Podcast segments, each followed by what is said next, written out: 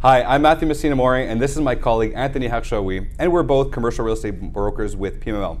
So, after a slight slowdown in the last quarter of 2021 caused by a rise in uncertainty due to inflation and government restrictions, investors are back with a vengeance at the beginning of 2022. The first month of the year saw a resurgence of activity across all sectors of the Quebec commercial real estate market, and the rumblings of upcoming increase in interest rates have led investors to finalize their transactions and prepare their game plan for the coming year. So here's our commercial real estate market update for the month of January 2022.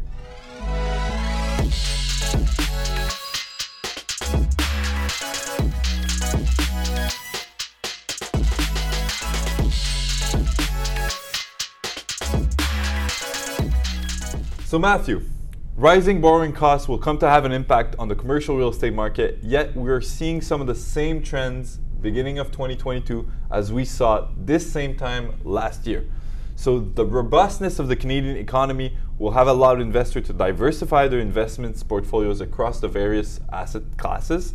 Um, let's start by discussing what we saw in retail asset for the month of January. Great. So, with the lifting of restrictions in many sectors and provinces, including our very own, retail assets, which have performed incredibly well since the summer of 2020, continue to attract investment capital across the province's various markets.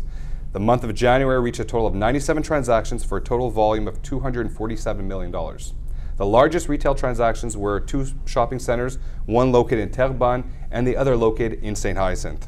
Mm-hmm. Great. So it's clear that we, we will keep a close eye on the development of this asset class, you know, retail is usually affected more by these things over the next few quarters as rates hike up, right? So although overall transactional activity and investor confidence in retail asset is not likely to suffer a major correction as economic activity recovers and wages and disposable income of Canadians continue to trend upwards, and by default retail assets, this will most likely come to offset uh, the, ri- the rise in borrowing costs. Exactly. So moving on to office. So this year will be the year to watch the office asset class. During 2021, some major players continue to be present in the market and were able to take advantage of great opportunities. However, with the return to work in the province's various urban centers and a resurgence of life in these areas, it will definitely come to have an impact on the office market. Right. So the month of January for office saw a total of 36 transactions and a total volume of 87 million dollars. Um, we're talking over the you know over the past years, the market have seen a decrease in volume and number of transactions in this segment. Yet, as the year progresses, investors and owners will become more and more confident in the opportunities that will present themselves, especially for small and medium-sized businesses. This trend is already becoming evident as we look at January's transactions. It's in the medium-sized assets that were the most dominant transactionally and that has the most traction at this time. Exactly. So moving on to industrial. For the industrial assets, the strong demand that has increased since the beginning of the pandemic is not likely to be affected by the increase in borrowing costs.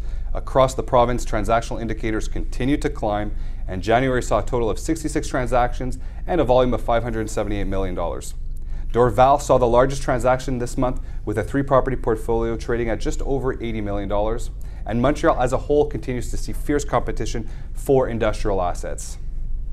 Yeah, so off island to the North Shore, including Lanaudière, the industrial market is experiencing a strong development, just like we've seen in Montreal, and there is growing competition for existing and under spec building properties with large transactions taking place in Sainte Thérèse, you know, Terrebonne. These two industrial properties um, you know, we had two major industrial properties that were transacted at 40 million and 38 million respectively.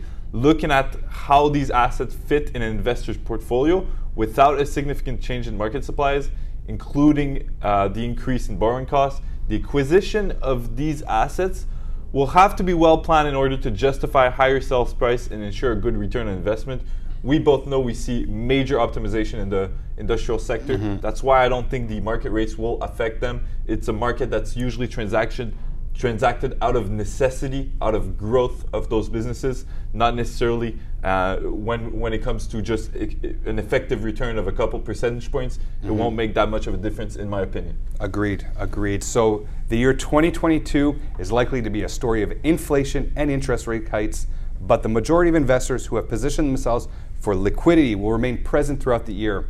Overall, January 22 is a great kickoff to the year ahead and across all real estate asset classes in the province. Market diversity, economic recovery, and a return to a more normal pace of life will continue to drive supply and demand for the province's real estate assets. Yeah, so thank you for watching. Uh, you guys have a great time. And if you want, comment down below. We'll be able to answer all of your questions. And we'll see you next month for the Montreal Commercial Real Estate Show.